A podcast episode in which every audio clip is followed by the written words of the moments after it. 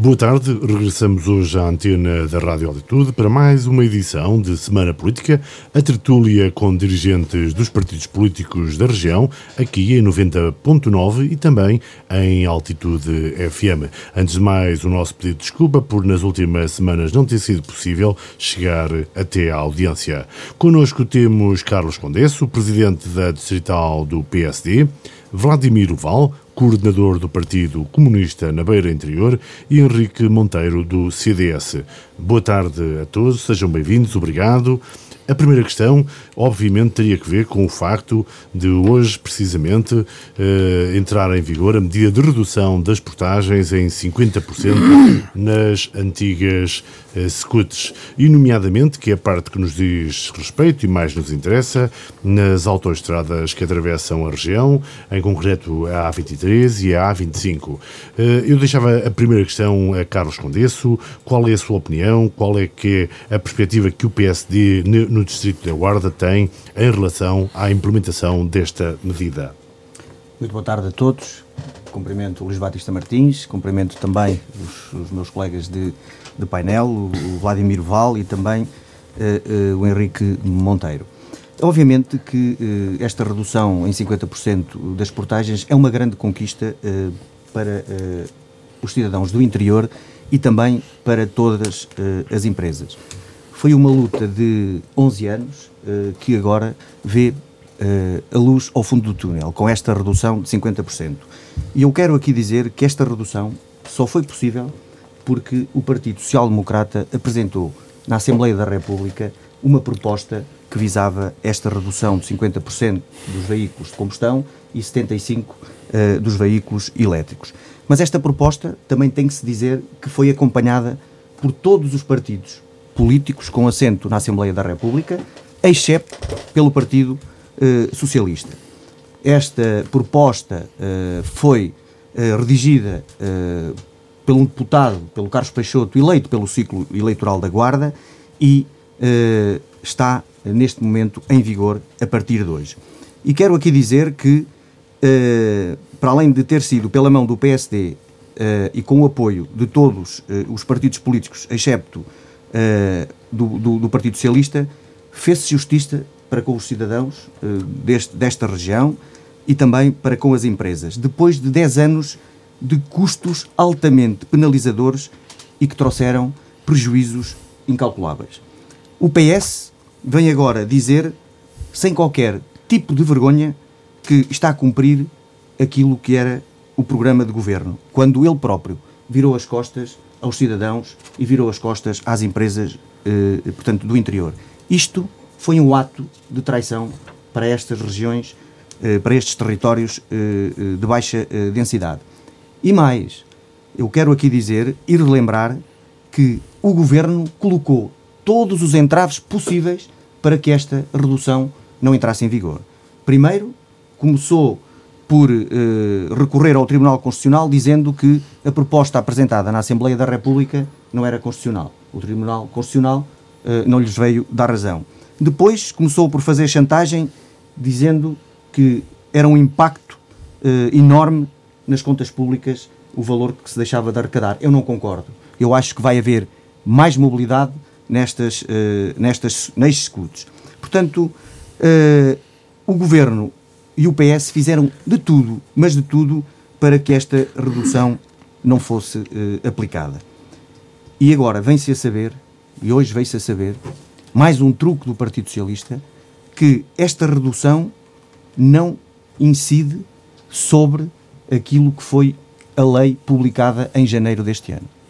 Ou seja, o Partido Socialista e o Governo, neste caso o Governo, aplicou os descontos de 50% àquilo que eram os valores iniciais de 2011. Portanto, isto é mais um truque daquilo que uh, o Partido Socialista e o Governo uh, nos, nos, nos, trazem aqui uh, para, estes, para estes nossos territórios. É só truques, nós já estamos habituados a esta forma de, de fazer política, a esta demagogia política. Portanto, esta é uma justa compensação para estes territórios, porque o Governo já tinha beneficiado as grandes áreas metropolitanas, quer de Lisboa, quer do Porto, com os espaços sociais. e nós também somos filhos de Deus, como costuma, como costuma dizer cá pela nossa terra, e nós precisávamos desse incentivo que agora, que agora finalmente está implementado. Mas deixem-me-vos dizer uma coisa. Também estiveram muito mal os deputados do Partido Socialista eleitos pelo ciclo eleitoral da Guarda. Eles preferiram estar ao lado do partido e não ao lado das pessoas e das empresas deste território, porque eles votaram contra. E não há desculpas possíveis. Não há desculpas possíveis. E aquilo que eu espero é que os cidadãos deste distrito, e porque vêm aí eleições autárquicas, é que mostrem o cartão vermelho ao Partido Socialista face a esta atitude dos dois deputados do Partido Socialista, porque não estiveram ao lado das pessoas que os elegeram. Agora, quanto às portagens, eu queria dizer que esta foi, a redução das portagens foi uma grande conquista. Agora, não, não devemos ficar por aqui.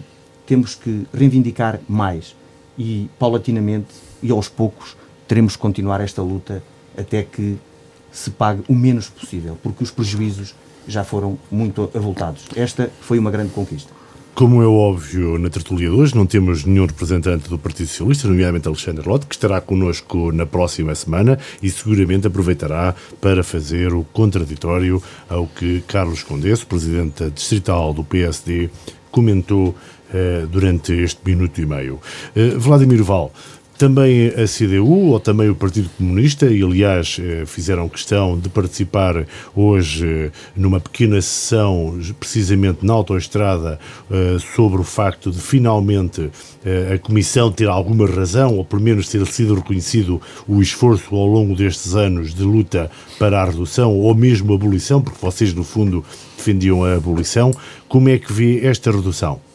Bom, eu, eu, em primeiro lugar vejo também e, e cumprimentando toda, toda a gente aqui, do, quer do auditório, quer os presentes aqui, os técnicos e os, e os companheiros aqui de, de, de debate, uh, em primeiro, a primeira palavra tem que ser de, de valorização da, de uma vitória que é da luta das populações. Foi uma luta intensa, persistente, que não começou agora, começou há, há, há mais de 10 anos atrás, até antes de ainda haver... Uh, eh, eh, antes até de haver autoestrada já havia quem lutava né, pelo, pelo, pelo, direito à mobilidade, pelo direito à mobilidade sem entraves.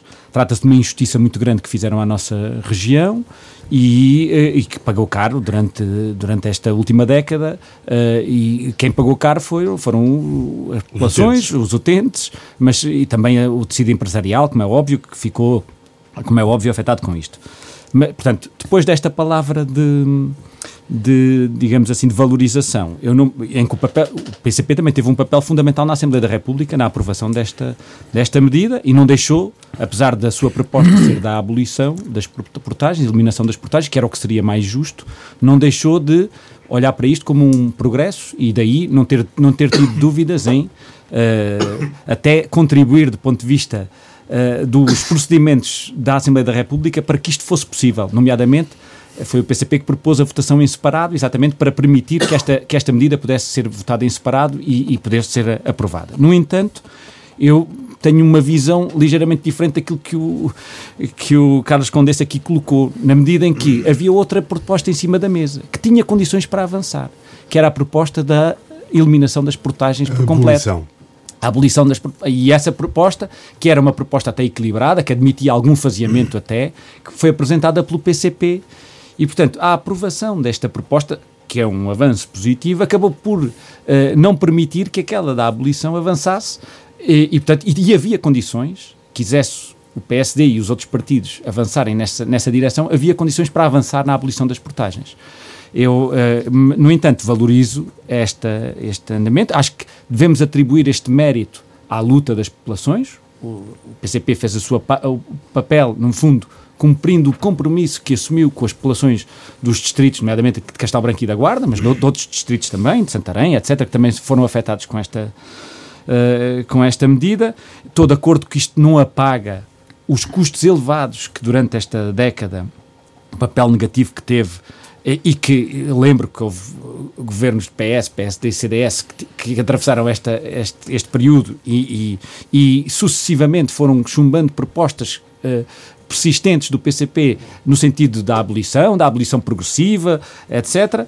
Uh, e, portanto, uh, eu acho que a, a, palavra de ordem que se importa agora lançar é conseguimos um avanço, uma vitória, é, é importante é continuar a luta, porque há uma coisa que nós temos certos, é que a, a justiça só será reposta depois da abolição das, das portagens, por completo, ainda assim com custos elevados, e uh, também com outro elemento que acho que é, uh, uh, que é fundamental para o desenvolvimento do país e da região, sobretudo do país, que é a reversão daquelas parcerias público-privadas que são ruinosas para orçamentos do, do Estado e que enchem os bolsos dos privados de uma maneira uh, quase que pornográfica. E, e, esses dois aspectos fazem com que a luta uh, uh, teve agora uma importante vitória, mas tem que continuar no mas futuro. Mas para já satisfeito pela redução. Como é óbvio, como é óbvio, é um, é um avanço e, e, e dá alento àqueles, àqueles que andaram a, votar, a lutar não é, durante este, este período e que têm que agora, ou seja, não baixar os braços e continuar com persistência, que a persistência que demonstraram até agora,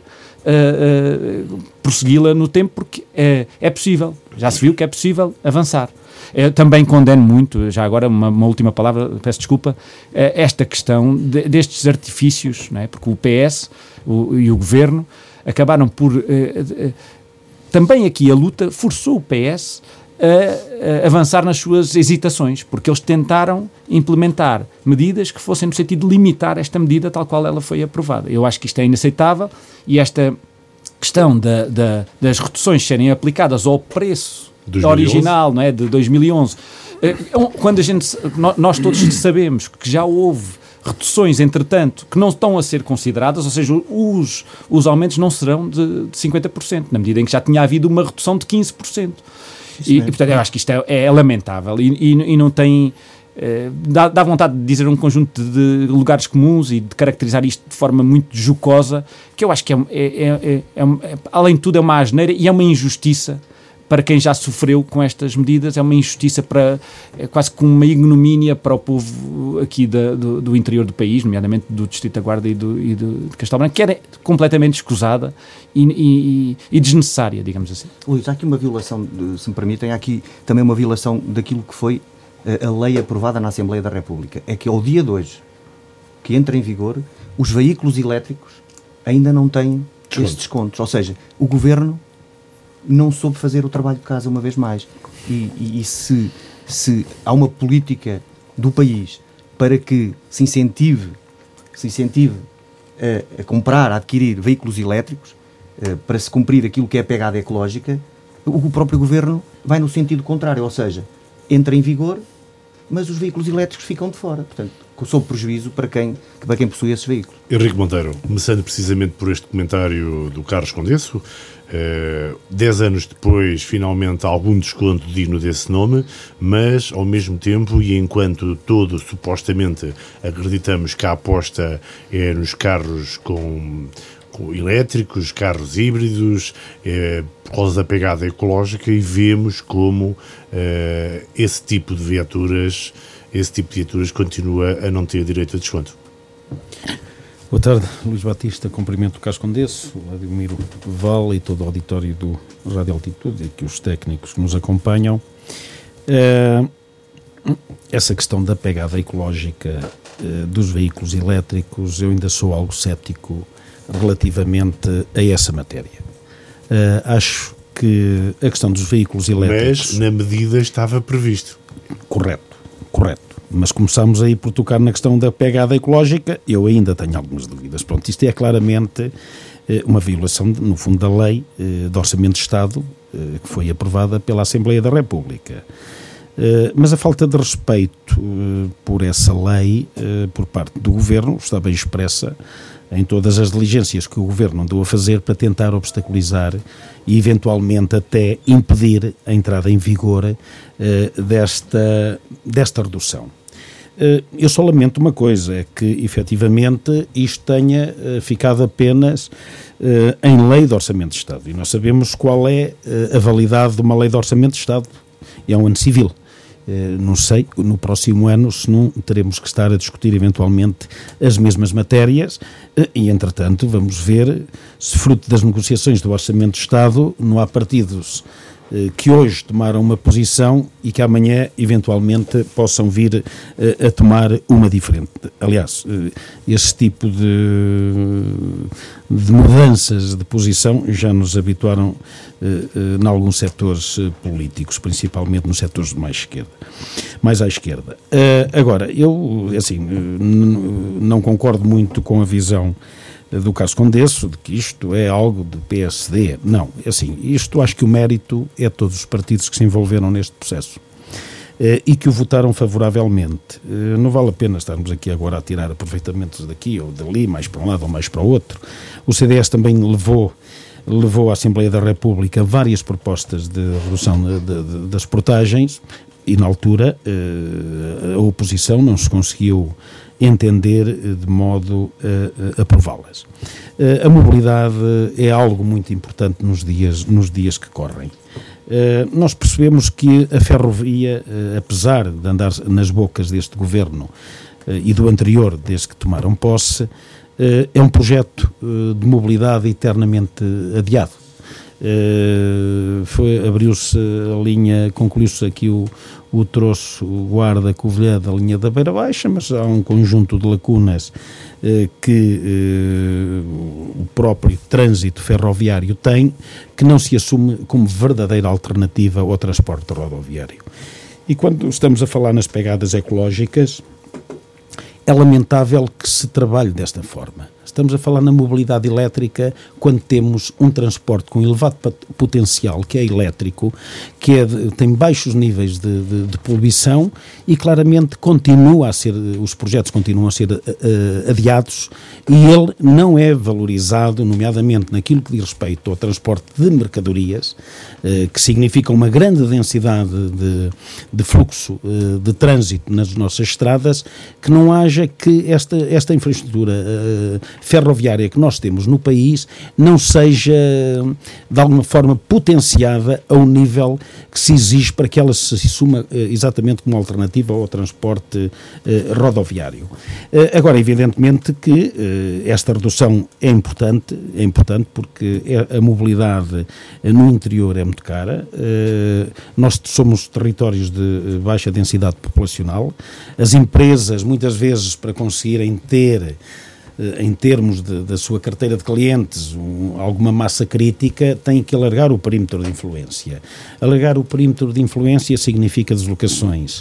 Uh, deslocações essas altamente penalizadas pela, pelas, uh, pelas portagens na, nas SCUTs e também por um, uma situação que aconteceu paralelamente. É que nos fizeram os SCUTs, disseram-nos que eram grátis, que eram sem custos para o utilizador, e entretanto abandonaram-se as estradas nacionais que hoje eh, são autênticos, eu não diria caminhos de cabras, mas eh, quase que os podíamos equiparar ao, aos caminhos de cabra que, que existiam na altura com, com, a, com, as, com as estradas nacionais. Hoje trans, muitas delas estão transformadas em autênticas vias urbanas, têm eh, placas sucessivas de limites de velocidade inconcebíveis inconcebíveis, em que as pessoas em que põem o país, põem o interior a andar quase a passo.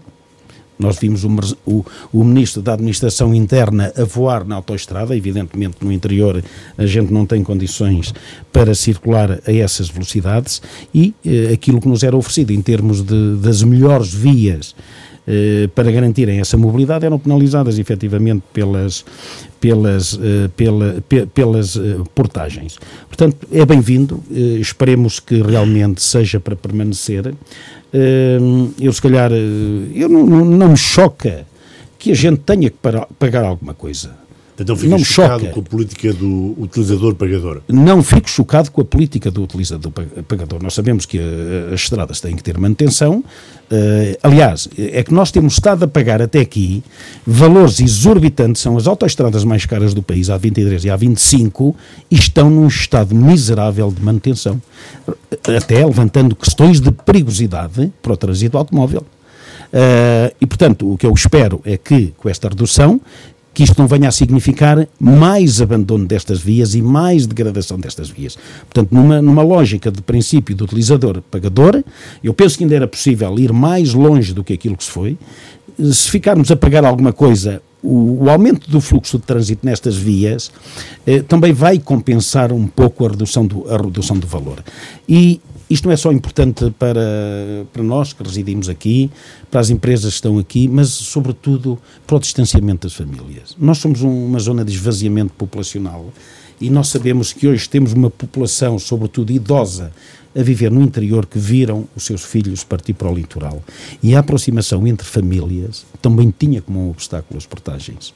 Muitas uh, famílias que vivem hoje no litoral uh, vinham visitar uh, o interior, até levavam daqui alguns produtos do, do, interior, e a partir do momento em que as portagens foram introduzidas, esses fluxos muitos deles foram reduzidos e outros até deixaram de, de, acontecer. Falamos, obviamente, do interior, falamos do facto de hoje, ou a partir de hoje, as portagens terem uma redução de 50% em relação ao preço de 2011. Entretanto, os sindicatos da função pública têm criticado o governo, nomeadamente pela entrada em vigor da portaria 135 de 2021, que foi terça-feira publicada, e que eh, vem nos dizer que os trabalhadores da função pública que queiram vir trabalhar para o interior terão direito a um apoio de 4,77 euros por dia.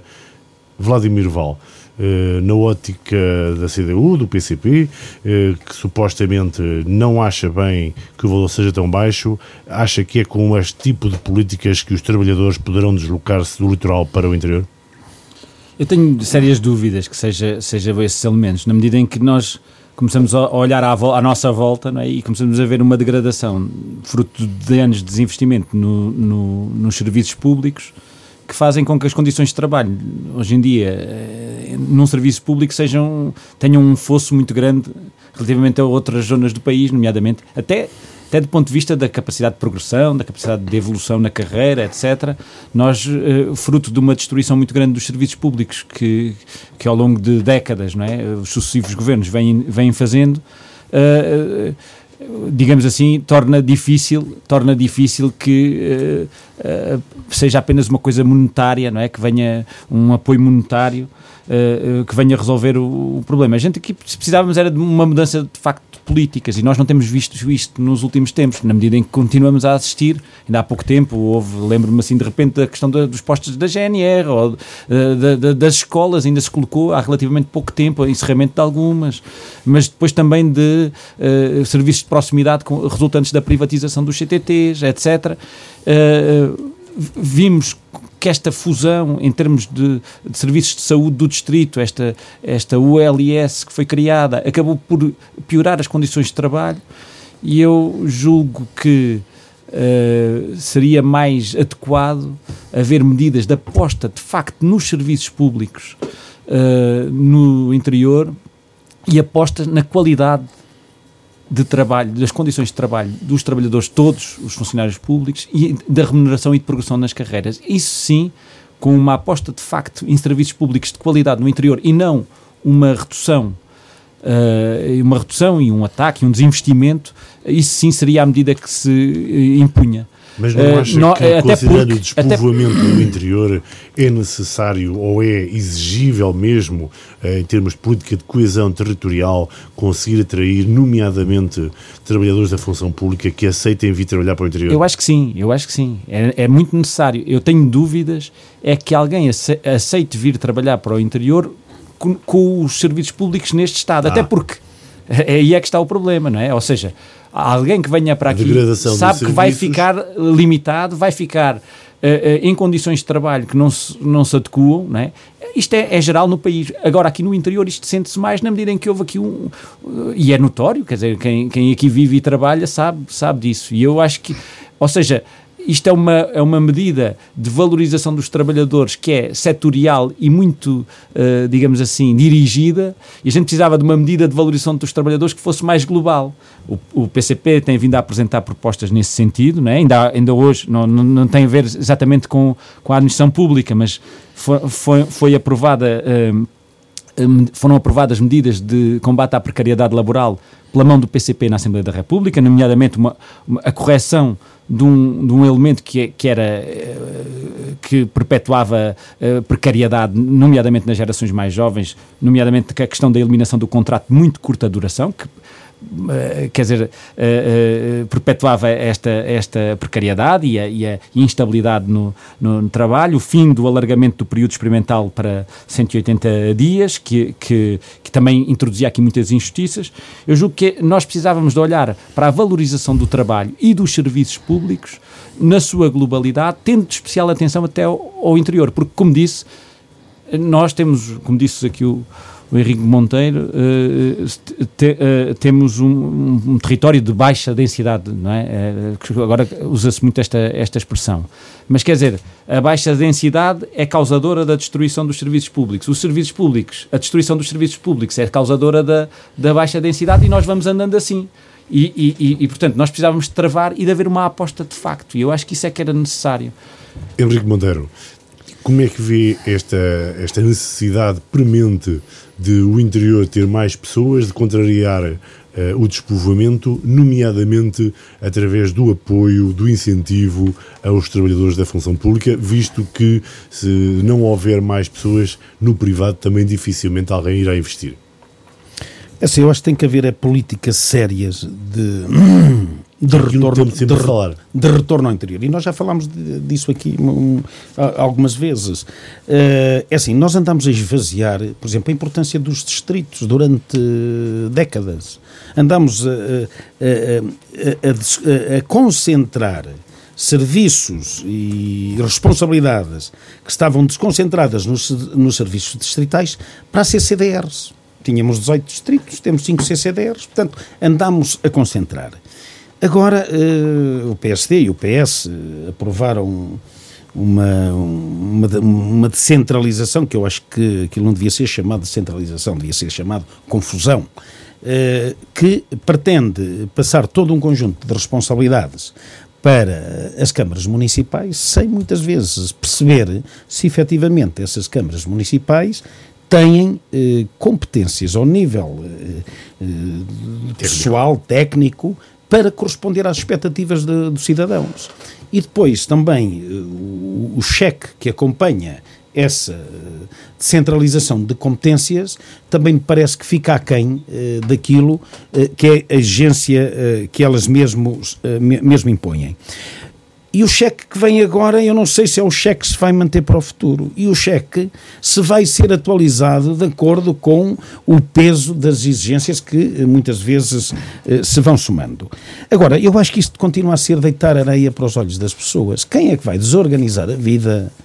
esteja ele onde estiver se, uh, a residir neste país, uh, para vir para o interior para receber cerca de 150 euros não chega a mais por mês. Isto é brincar com as pessoas. Eu acho que este governo tem brincado com as pessoas. Aliás, eu recordo-me que em 2016 criou uma unidade de missão para a valorização do interior, eh, nomeou uma pessoa competentíssima, essa pessoa fez o seu trabalho, foi a doutora Helena Freitas, eh, fez o programa de coesão eh, territorial, com um conjunto vastíssimo de, de propostas, e quando o apresentou ao seu primeiro-ministro não teve resposta. E a senhora admitiu-se. Depois criou uma Secretaria de Estado para a Valorização do Interior, eh, que é talvez uma Secretaria de Estado como aquela que foi criada aqui na Guarda, da Ação Social. É assim, mas o que é que acrescentou à Guarda uh, essa Secretaria de Estado? Dizer que a Guarda tem uma Secretaria de Estado? Não, a Guarda quer é competências. Não é ter aqui uma, uma Secretaria de Estado com um gabinete onde, efetivamente, deu jeito ao Partido Socialista, porque conseguiu lá colocar um conjunto de, de, de militantes eh, que provavelmente o Partido Socialista quer projetar para as próximas eleições autárquicas. Portanto, os objetivos do Partido Socialista, quando tomou eh, esta, esta, o do, o do governo do Partido Socialista, quando tomou estas decisões, foi efetivamente fazer campanha eleitoral junto das populações e projetar uh, eventuais candidatos uh, autárquicos. Portanto, não é assim que vamos lá, de forma alguma. A política tem que ser feita com seriedade. Não nos interessa absolutamente nada ter um, um, um Ministério da Coesão Territorial porque aquilo que eu vejo agora é a senhora Ministra andar a passear-se aqui pelos conselhos do interior, eh, numas inaugurações, mais numas, numas festividades e coisas, mas de resto, em termos de ação concreta, o que é que ela já fez pelo interior? Eu acho que o verdadeiro nome que devia ser dado a esse Ministério era Ministério da Desconexão Territorial porque cada vez este, este país está mais fragmentado em termos de equilíbrios eh, entre as diferentes regiões. Carlos Condesso, eh, o subsídio proposto pelo Governo de 4,7 euros por dia para os funcionários públicos que queiram vir para o interior, queiram vir trabalhar para o interior, não será eh, o suficiente para atrair trabalhadores e pessoas de quadros do Estado para, para os serviços que há no interior? Eu, eu sinceramente acho, acho mesmo que não. Eh, eu acho isto pouquinho e acho que são medidas avulsas eh, e temos que ser uh, sérios. Pouquinho era uma expressão de António sim, Costa. Sim, por isso é que eu estou a utilizá-la. É pouquinho, porque o governo é sempre pouquinho para o interior. Uh, vamos ser corretos. E o Henrique já aqui focou isso. Alguém que viva no litoral venha viver para o interior por causa de mais dois dias de férias ou porque se lhe é duplicado o subsídio de refeição, de refeição em 4,77 euros. Ou seja, se considerarmos, portanto, um mês com 22 dias úteis, trata-se de apenas um aumento de 105 euros. Ora bem, ninguém vem com a família, quando já tem uma vida organizada no litoral, para o interior uh, por causa de 105 euros mensais. Portanto, uh, e esta, professores esta... e médicos não são abrangidos. Sim. Além disso. Mas há aqui outra coisa ainda mais grave. É que há aqui uma discriminação. Mas já lá vamos. Eu acho que são medidas avulsas. Uh, estes, problemas uh, uh, da natalidade, estes, estes, problemas demográficos têm que, ser, têm que ser debatidos e tem que ser uma causa nacional. Portanto, não são estas, estas pequenas medidas, estas migalhazinhas que dão aos cidadãos que, que, que, faz com que haja um crescimento de população uh, no interior. Certamente que não é um, um chamariz. Mas uh, há aqui também outra questão, que é a questão de discriminação dos trabalhadores que já cá estão. Nós que já cá estamos. Então só há, só há benefícios para quem, para quem vem então, e, e, os, e os que cá trabalham. E depois, estes benefícios são só para os funcionários públicos. Então e o privado?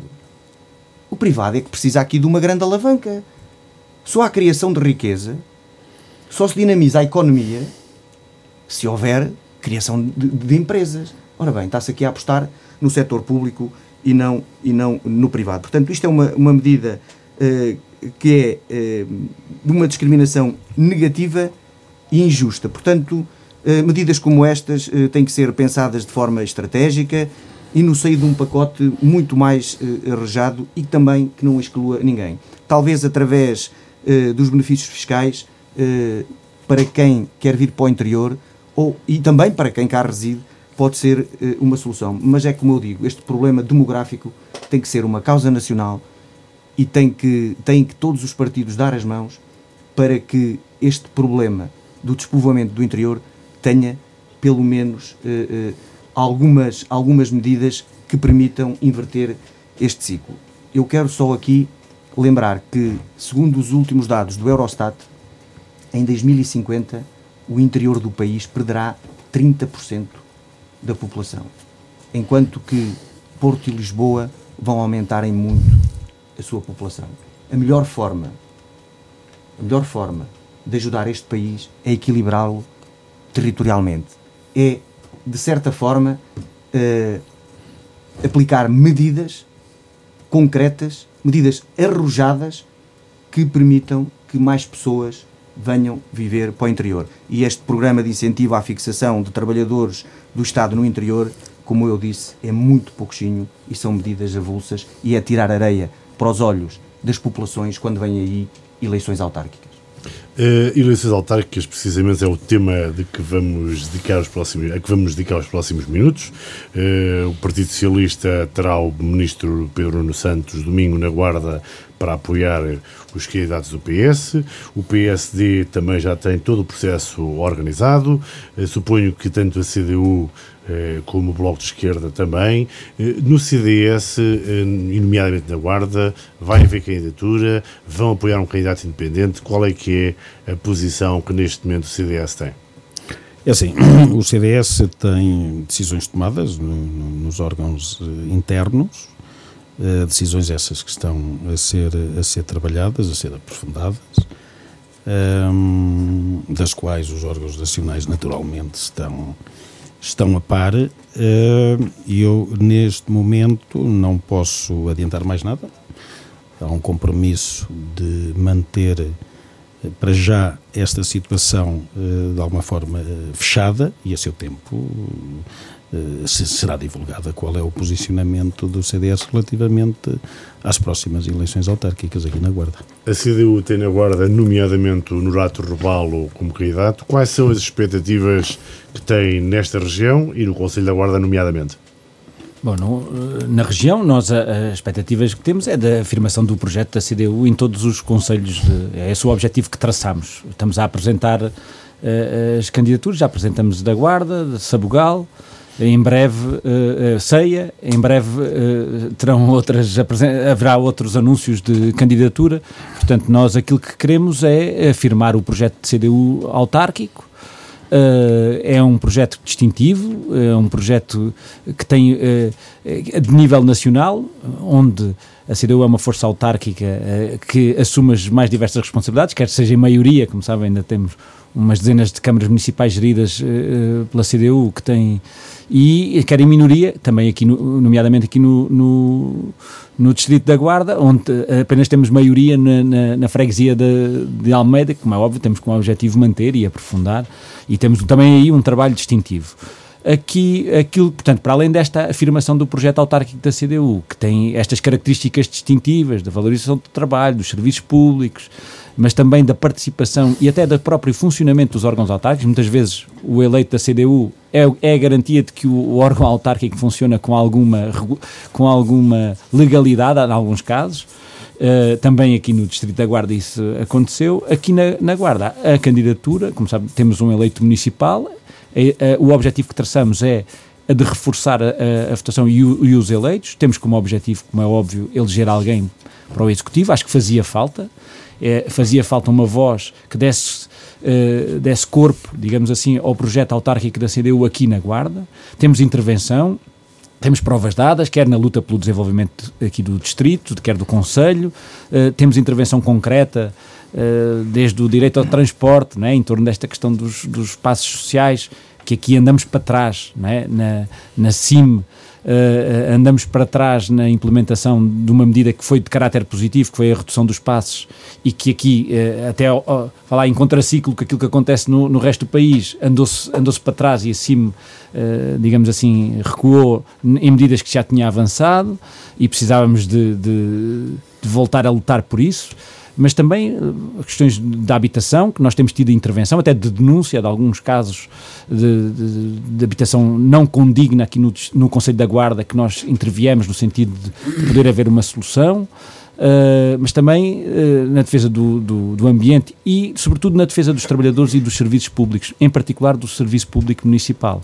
Faz falta na Guarda quem olhe, uh, quem tenha uma visão diferente, porque nós o que temos vindo a assistir na Guarda Distrito e na Guarda Conselho, digamos assim, é uma, eh, uma tendência muito forte de uh, deterioração do serviço público municipal e de progressiva alienação de partes do serviço público municipal para privados com prejuízo na qualidade do serviço, nos direitos dos trabalhadores que o prestam e na, nas próprias populações que veem o serviço degradado. É muito evidente isso uh, no distrito inteiro, mas pronto, uh, no, caso das águas e dos resíduos, onde as, os passos que se deram de uh, recorrer a privados, de alienar esses serviços das câmaras, tiveram como resultado uma deterioração do serviço. Uh, e, portanto, é, é, digamos assim, no, uh, aquilo que nós queremos uh, e os objetivos eleitorais, eu já os coloquei, os objetivos políticos são este: é afirmar esta forma de estar. Já agora, uma última nota, só em torno da questão da valorização dos trabalhadores, era fundamental que no Distrito da Guarda a voz da CDU fosse ouvida, na medida em que há muito poucas autarquias aqui na Guarda que, nomeadamente, assinaram acordos, com, nomeadamente com o STAL, em torno de direitos dos trabalhadores em particular, destacava um que foi um avanço uh, que se conseguiu no último Orçamento de Estado, que tem a ver com o subsídio de penosidade para aqueles trabalhadores que têm tarefas penosas, não é? como o próprio nome indica, não é? e que uh, deveriam merecer uma valorização do, pelo trabalho que têm. Muitos, muitos deles foram bastante aplaudidos e valorizados a quando da, da epidemia, porque nunca puderam parar e que necessitavam agora de uma valorização do seu, da sua remuneração, em particular, com, este, com a atribuição deste subsídio, e aquilo que nós vemos é que aqui na Guarda muito poucas autarquias avançaram com essa. Uh, isto é um exemplo dos muitos que a CDU uh, com certeza faria a diferença, quer no Conselho, quer no Distrito, e portanto é, basicamente é isto que eu... Carlos Condesso, o PSD tem o processo de candidaturas no Distrito fechado, quais é são as expectativas e como veem, nomeadamente, o facto de haver nos principais partidos, nos dois principais partidos, na Guarda, dois candidatos à Assembleia Municipal que têm pouco a ver neste momento com a cidade. O Jorge Barreto Xavier reside em Lisboa há muitos anos, a Ana Mendes Godinho não é natural do, do distrito. Relativamente às autárquicas, eh, como, como é conhecimento público, eh, o PSD tem este processo arrumado já desde março, portanto, fruto de muito trabalho eh, da Distrital e de todas as conselhias. Fizemos já há algum tempo atrás a apresentação de todos os candidatos, portanto, temos os candidatos no terreno, já apresentações públicas. Eu próprio vou apresentar, também na qualidade de candidato, já no próximo domingo, a minha candidatura e todos os elementos à Câmara Municipal, à Assembleia Municipal e todos os elementos de todas as juntas de freguesia. Portanto, nós já estamos no terreno e aquilo que é o nosso objetivo é conquistar o maior número de câmaras ao Partido Socialista. Porque... No que concerne à Guarda, por exemplo, como é que está o processo? Pode-nos dizer já agora? O processo na Guarda está a andar, eh, como vocês têm conhecimento, foi apresentada publicamente a candidatura de Carlos Chaves Monteiro eh, há poucos dias atrás, que é uma candidatura forte. No é entanto, candidatura... continua a haver alguma sensação de muitas divisões dentro do próprio PSD e inclusive aguarda-se a decisão do Conselho de Jurisdição eh, sobre aqueles que estão a reclamar o facto de haver alguns candidatos que porventura não, as escolhas não terão é uma, cumprido isso... todas as regras, regras estatutárias. Não. Olha, então no que diz, isso é uma falsa questão. Então no que diz respeito à guarda, se formos por aí, aquilo que... E não quero que repitam, obviamente, não, não, não, aquilo, aquilo que já nos dizem aqui. Não, não, Se formos ver aquilo que são as regras do partido, nomeadamente... Não estão preocupados respeito, com isso? Não, minimamente. Naquilo que diz respeito a, então, a uma capital distrito, aquilo que dizem os princípios de orientação estratégica é Porto e Lisboa e as capitais distrito são da inteira responsabilidade do presidente do partido. Ponto. Agora, há aí uns fediveres no meio eh, entre o Conselho de Jurisdição e o presidente do partido, obviamente também é do conhecimento público. Agora nós estamos de consciência tranquila. Sabe porquê? E viu-se na apresentação de Carlos Chaves Monteiro que nós temos um candidato forte. Nós temos um candidato com provas dadas. Nós, nós temos um candidato que é natural da Guarda, que ama a sua terra. Nós temos um candidato com ética. E, e viu-se isso na apresentação. Fiquei muito uh, surpreendido pela positiva quando vi aquela moldura humana no primeiro ato de pré-campanha de Carlos Chaves Monteiro. A Guarda, estou convencido que a Guarda não quer voltar ao Partido Socialista do passado. Aquele Partido Socialista que deixou uma dívida monumental deixou dívida e não deixou desenvolvimento. Aquilo que representa o candidato do Partido Socialista é o velho, é o velho, é o velho passado, é o velho Partido Socialista. É o passado que as pessoas da Guarda não querem. E nós estamos de consciência tranquila, porque efetivamente temos as juntas praticamente todas fechadas, o que foi um trabalho enorme do candidato e de todas as pessoas que fazem parte da estrutura de campanha e isso é sinal de que a Guarda quer continuar em frente, a Guarda quer continuar o desenvolvimento e a Guarda quer continuar com o Carlos Chaves Monteiro. Relativamente à questão que me colocou uh, do, do, candidato à Assembleia Municipal, dos dois candidatos. Bem, uh, é verdade que nenhum deles vive na Guarda. Mas se formos por aí, há um que é natural da Guarda. Que, foi, que cresceu na Guarda, que viveu na Guarda, que estudou na Guarda, que nunca teve, uh, que nunca abandonou a guarda. E do outro lado, temos uma ministra que apenas serve para vir a apagar incêndios. Uma ministra que não é natural do Conselho da Guarda. Isso temos que o frisar aqui. E depois, há aqui. Nem do Conselho, nem do Distrito. Nem no Conselho, nem do Distrito. Mas há, sempre, mas há sempre uma prima ou uma tia uh, nestas questões dos políticos. A nível, há sempre uma prima ou uma tia. Mas neste caso, no Barreto Xavier, ele é daqui, cresceu aqui, teve aqui, desempenhou aqui funções a nível associativo, até a nível da comunicação social, participou uh, em alguns órgãos de comunicação social, tem aqui trabalho feito. Quanto à candidata do Partido Socialista, aquilo que me parece é que o candidato, e aquilo, é aquilo que se ouve, é tão fraco que teve que vir a senhora Ministra, uh, no fundo, a socorrer esta candidatura do Partido Socialista, que é, que é uma candidatura que está muito colada àquilo que é o, o mau passado da Guarda e do Partido Socialista. Mas deixe-me só dizer mais uma coisa. Deixe-me dizer mais uma coisa. Ouviremos eu o sou, eu sou, eu sou, eu sou, semana. Certo, com todo o gosto, e tenho pena que não esteja aqui o Alexandre Lote para fazer o contraditório. Mas deixe-me dizer uma coisa. Todos. Os partidos políticos deviam de apresentar na Assembleia da República uma lei que proibisse qualquer membro do governo de ser candidato a qualquer órgão das autarquias locais.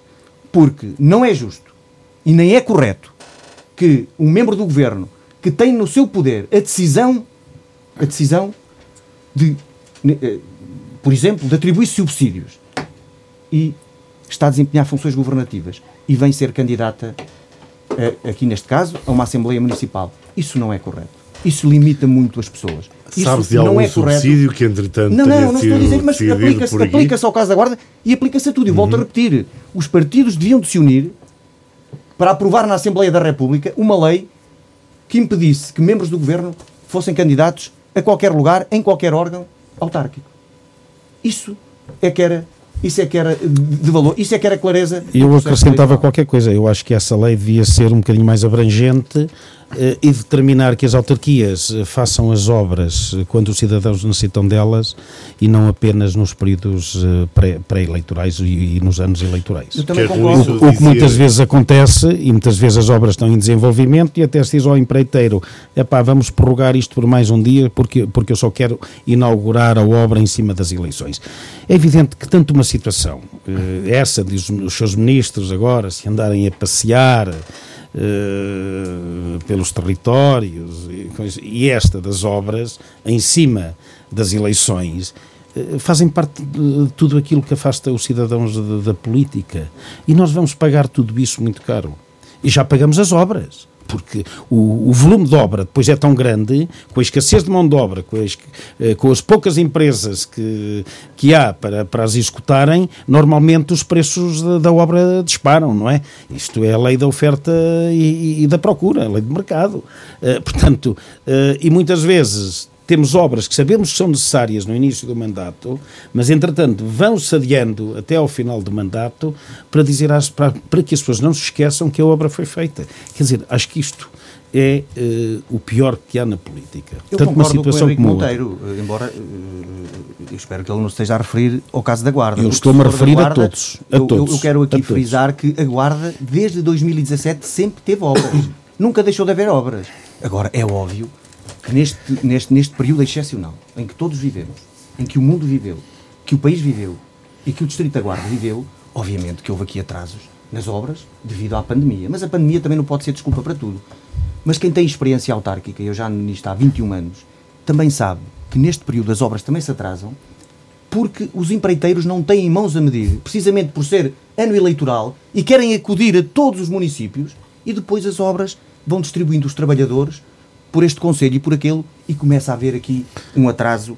Eh, Gestão racional mas, das obras. Mas, mas, também lhe quero dizer que na Guarda, algumas obras que sofreram algum atraso também teve a ver, teve a ver com aquilo que foram os achados arqueológicos nem algumas obras aqui de. Ruta de Valadim? Claro, obviamente. E aí, e aí, aí não há nada a fazer. Aí tem que separar e tem que vir os técnicos, tem que vir os arqueológicos, fazer a avaliação e há sempre aqui uh, uma interrupção das obras. Mas eu quero frisar que uh, este, este, este, este, exemplo não, não, não se adequa à Guarda, porque a Guarda, desde o tempo que o Álvaro Amaro, com esta equipa, iniciou funções, sempre houve obras na Guarda. Felizmente, porquê? Porque se equilibraram as contas públicas e houve obras e pagas. Não se fazem obras para pagar daqui por 50 anos. Não, não. É obra feita, dinheiro na mão. É na guarda. Abençoada a lei dos compromissos. Também, mas é que abençoada a lei dos compromissos. Mas o Henrique não é que fala eh, nisso, o Henrique também estava lá.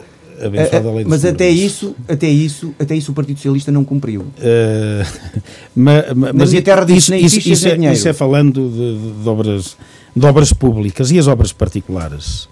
Eh, também começa a ser habitual uh, os projetos entrarem no início do mandato e só conseguirem ser despachados ao fim de quatro anos. Quer dizer, isto não é forma de funcionar no município. Uh, e os serviços municipais uh, estão ao serviço dos cidadãos e das empresas. Não são as empresas e os cidadãos que estão ao serviço do, dos serviços municipais.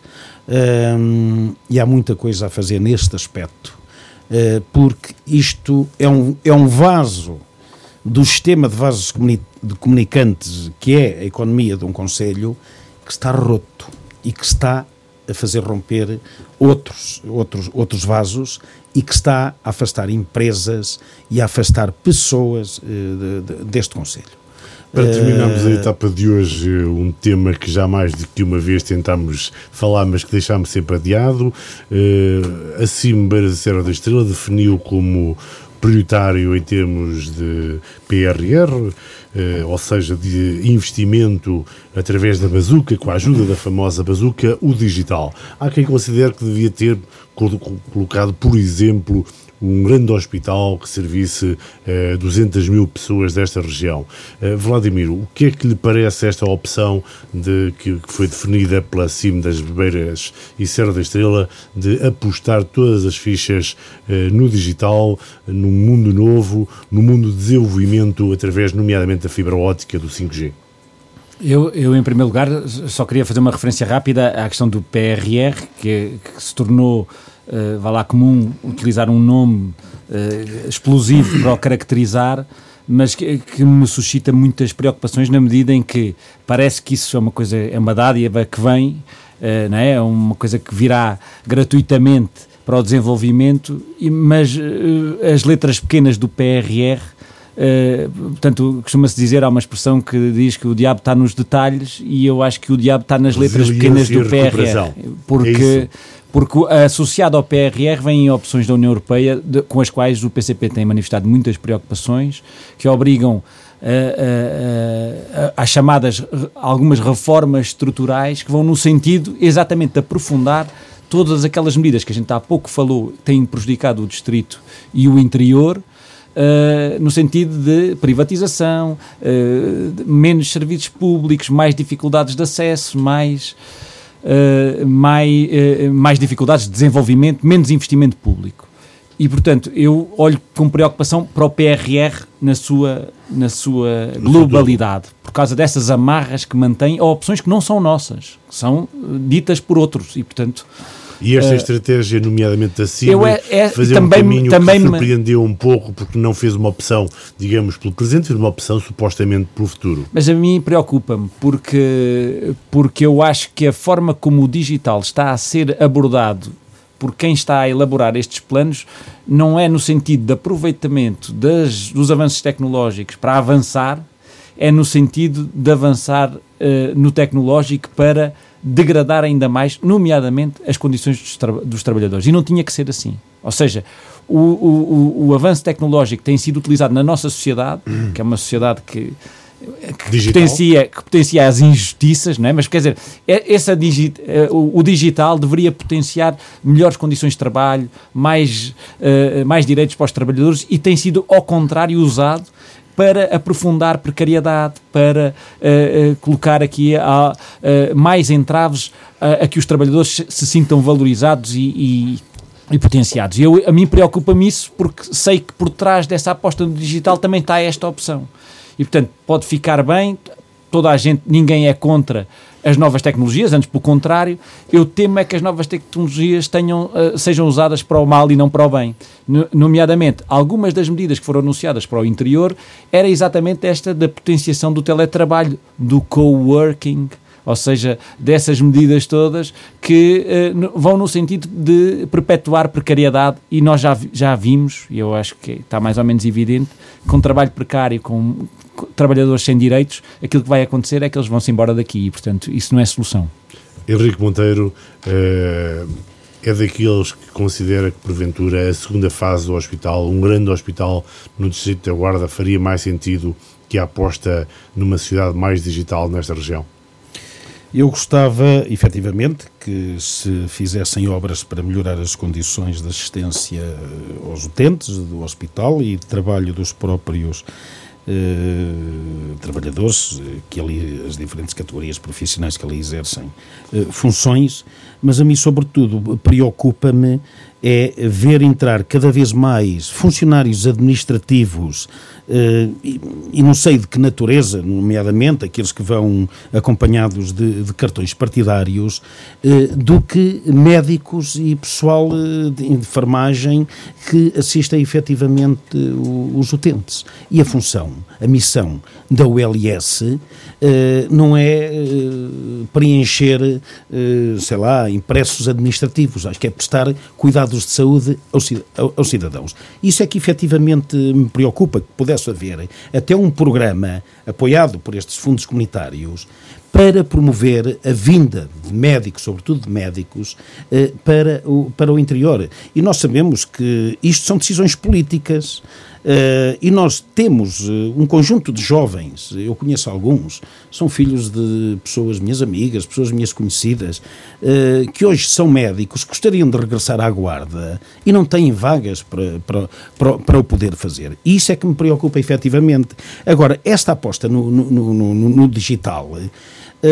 eu não sei o que é, para que é que servem as CIMs, eu ainda não percebi para que é que servem as CIMs. As CIMs acho que foram mais um entrave burocrático eh, colocado no processo de, eh, decisório e de acesso aos fundos comunitários. Esse será algum debate Eu acho que aquilo é uma, é uma prateleira dourada para pôr políticos em fim de carreira e para lhes garantir um rendimento e que depois essas pessoas andam completamente desfasadas da realidade. E, aliás, e eu até li um artigo de opinião uh, estes dias que diz que a Cine das Beiras e Serras da Estrela, no programa de, de expansão da rede 5G, queria, tinha deixado o IPG de fora.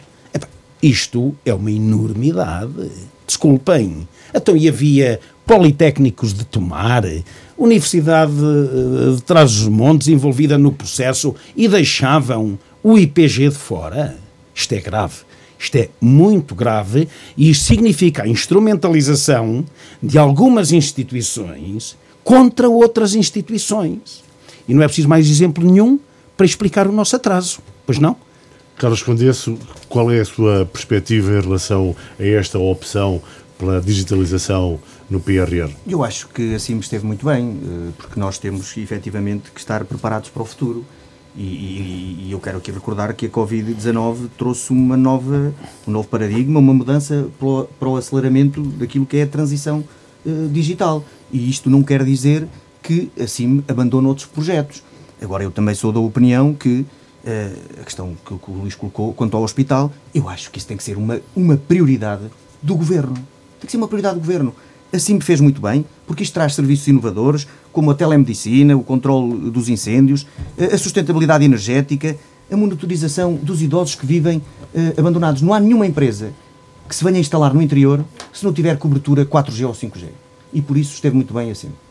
Assim terminamos Só, esta edição, não temos tempo, vamos mesmo terminar. Aliás, queríamos convidá-los, obviamente, como de sempre, a destacar algum assunto da semana. Não é possível, ficamos por aqui. Na próxima semana, Política regressa com Alexandre Lote, Jorge Mendes e Francisco Dias. Fiquem bem.